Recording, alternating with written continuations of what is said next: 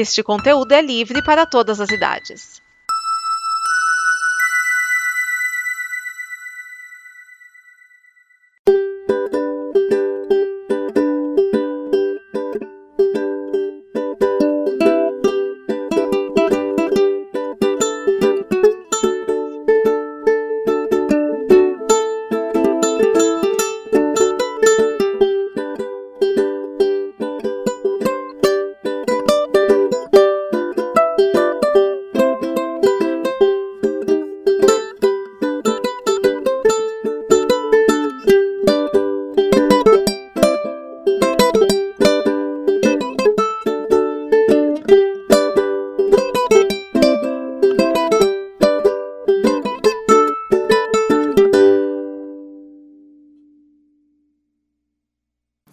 Nossa Senhora dos Snippets! Esse é o Catole Nerd, o snippet de curiosidades, informações e pequenas notícias do mundo católico.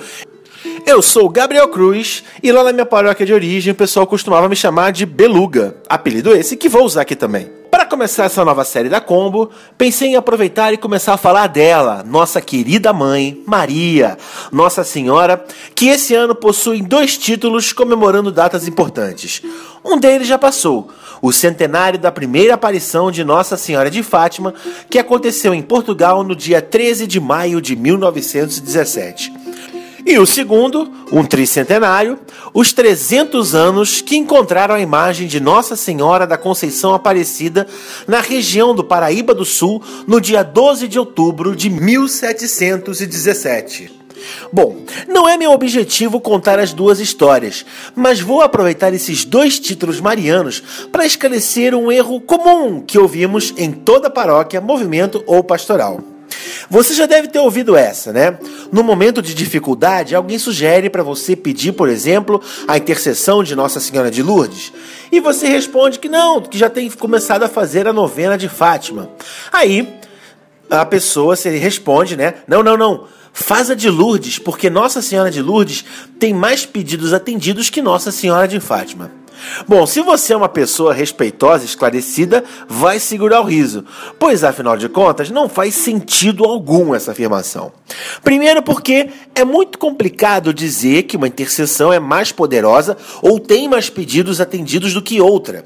E segundo, porque, bom, Nossa Senhora de Lourdes e Nossa Senhora de Fátima são a mesma pessoa. O que acontece é que esses, na verdade, são títulos. Títulos dedicados a Nossa Senhora. Um hábito tradicional que já vem de séculos e séculos de história. Né? E não só ela, né? Vocês devem acompanhar, por exemplo, na série Game of Thrones, né? Tem a Daenerys, que é a filha da tormenta, a não queimada, mãe de dragões, rainha, rainha de Mirin, rainha dos Ândalos e dos primeiros homens, a quebradora de correntes, a senhora dos sete reinos. Ou então um exemplo de um personagem mais brasileiro, o nosso querido Hermanoteu da Pentescopeia, filho de Oloneia, irmão de Micalateia. Micalateia. Né? Enfim, todos esses apelidos são os títulos que esses personagens recebiam. Então, o que aconteceu com Nossa Senhora é que ela recebeu e continua recebendo esses títulos. Essa tradição permanece. E os títulos têm várias origens. Alguns são ligados a virtudes, como Nossa Senhora Auxiliadora, Nossa Senhora do Amparo, Nossa Senhora do Alívio, do Perpétuo Socorro, ou então lugares ligados a episódios de milagres por intermédio de sua intercessão, ou as famosas aparições, como Nossa Senhora de Fátima, em Portugal, Nossa Senhora de Lourdes, na França, Nossa Senhora de Guadalupe, no México, Nossa Senhora de Quirreno, em Ruanda, e Nossa Senhora de Copacabana, que não é no Rio de Janeiro, é uma cidadezinha na Bolívia, ou Nossa Senhora Aparecida, aqui no Brasil. Outros títulos são dados como pedido de proteção a diversas circunstâncias, como Nossa Senhora da Boa Viagem, né? Se você vai fazer uma viagem, você pede intercessão a Nossa Senhora da Boa Viagem, Nossa Senhora dos Navegantes, Nossa Senhora do Bom Parto aí para quem tem crianças nascendo, Nossa Senhora do Bom Sucesso e até mesmo, por que não, Nossa Senhora da Boa Morte.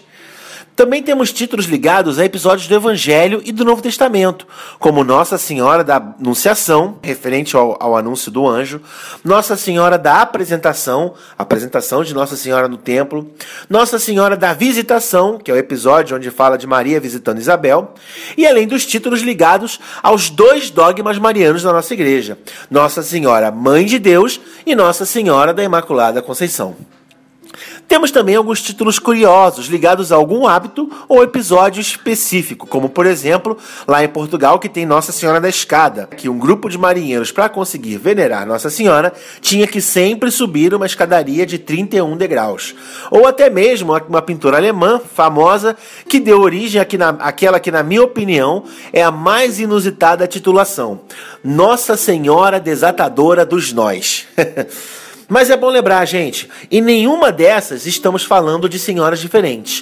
Todas elas estamos nos referindo à mesma Nossa Senhora Maria, mãe do nosso Senhor Jesus Cristo.